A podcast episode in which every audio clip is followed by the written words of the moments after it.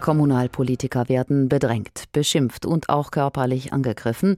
Das gehört inzwischen zum Alltag derjenigen, die sich doch für das Gemeinwesen einsetzen, für das Wohl aller und das oft auch ehrenamtlich. Letztes Jahr haben wir vom Hessischen Rundfunk eine Umfrage unter Landräten und Bürgermeistern in Hessen durchgeführt. Das Ergebnis, mehr als jeder Zweite, der sich beteiligte, wurde angefeindet oder beleidigt.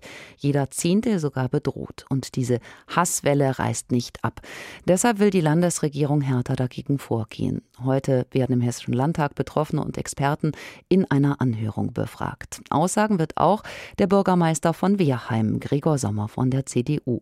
Vorher wollten auch wir mit ihm sprechen. Ich habe ihn gefragt, Sie sind seit 19 Jahren schon Stadtoberhaupt der Gemeinde im Hochtaunus. In all dieser Zeit haben Sie sicherlich schon einiges erlebt.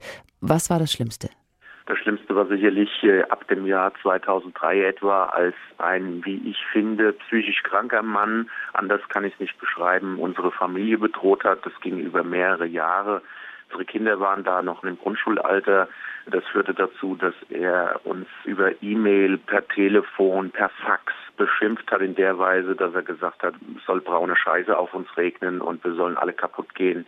Und das wünsche er den ganzen Nazischweinen und wir seien Nazischweine und die Gemeinde sei eine solche Gemeinde und insbesondere der Bürgermeister Gregor Sommer. Und das gipfelte dann darin, dass dieser Mensch uns zu Hause bedroht hat, ist mit seinem Auto öfter vor unserem Haus gestanden und an einem Tag ist er dann mit einer Waffe um unser Haus herumgelaufen. Was hat diese ständige Bedrohung und dieser eine sehr dramatische Angriff mit Ihnen gemacht? Konnten Sie das wegstecken? Nein, das kann man nicht wegstecken. Also das sind Erinnerungen, die bleiben, weil das sind immer wieder Dinge, die auch wachgerüttelt werden. Und immer wenn man irgendwo was liest, dass wieder ein Bürgermeister oder ein Landrat angegriffen wurde oder eben wie der RP sogar ermordet wurde, dann kocht das alles wieder hoch, dann wird man erinnert daran und man bekommt auch Angst, obwohl man keine nach außen hin zeigen darf. Mit RP meinen Sie den Regierungspräsidenten von Kassel, den ehemaligen Walter Lübcke. Spätestens seit dem Mord an ihm ist ja sehr deutlich geworden, aus Worten können auch Taten werden. Was hat das in Ihnen ausgelöst? Ja, das hat in mir ausgelöst, dass letztlich man sich sehr gut überlegen muss, wie man sich schützen kann, wie man sich zu Hause schützen kann, obwohl das praktisch fast unmöglich ist. Wenn man Bürgermeister ist, steht man ständig in der Öffentlichkeit. Ich lebe das auch so. Ich möchte unter die Menschen, ich möchte bei Veranstaltungen sein mit meiner Familie. Aber es hat eine Angst ausgelöst, die bleibt. Denn unter anderem wurde diese Person, die uns damals bedroht hat, ja bis heute nicht irgendwie dingfest gemacht, hat sich ins Ausland abgesetzt. Mann könnte ja jederzeit hier wieder vor der Tür stehen, ohne dass wir ihn vielleicht sogar erkennen.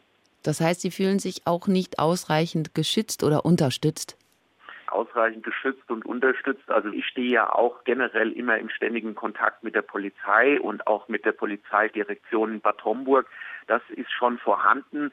Sie werden aber es nie verhindern können zu 100 Prozent, dass irgendwelche verrückte Attentäter oder sonst wie oder rechtsgerichtete Menschen Attentate verüben oder auf andere zugehen. Die wollen ja die Demokratie zerstören und das dürfen wir uns alle nicht gefallen lassen. Das ist eine kleine Minderheit, die das versucht.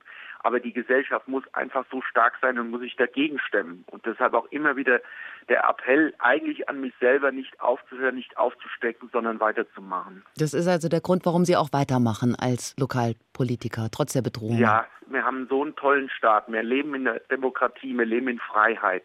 Und das muss geschützt werden. Das können wir aber nur schützen, wenn wir alle gemeinsam zusammenhalten gegen diese kleinen Minderheiten, gegen diese Menschen, die versuchen tatsächlich mit Angriffen und Attentaten den Staat zu zerstören und unser ganzes System zu zerstören. Gefährden die am Ende auch das Fundament unserer Demokratie? Ja, möglicherweise. Ich weiß aber nicht, wie man das verbessern oder ändern könnte. Ich glaube nur, dass diejenigen, die ruhig sind und die nichts sagen, dass die vielleicht dann doch ein bisschen stärker in die Öffentlichkeit gehen müssten und müssten sagen, wir lassen uns eben von so einzelnen Personen und Attentätern unser Leben nicht zerstören, unser gutes Leben, was wir hier in Deutschland haben. Und ich glaube, dass die nur darauf abzielen, das Land zu zerstören und die Demokratie zu zerschlagen. Heute sagen Sie ja neben vielen anderen Kommunalpolitikern und Ehrenamtlichen vor dem Hessischen Innenausschuss aus. Was muss denn die Landespolitik aus Ihrer Sicht verändern, um diesen Hass einzudämmen?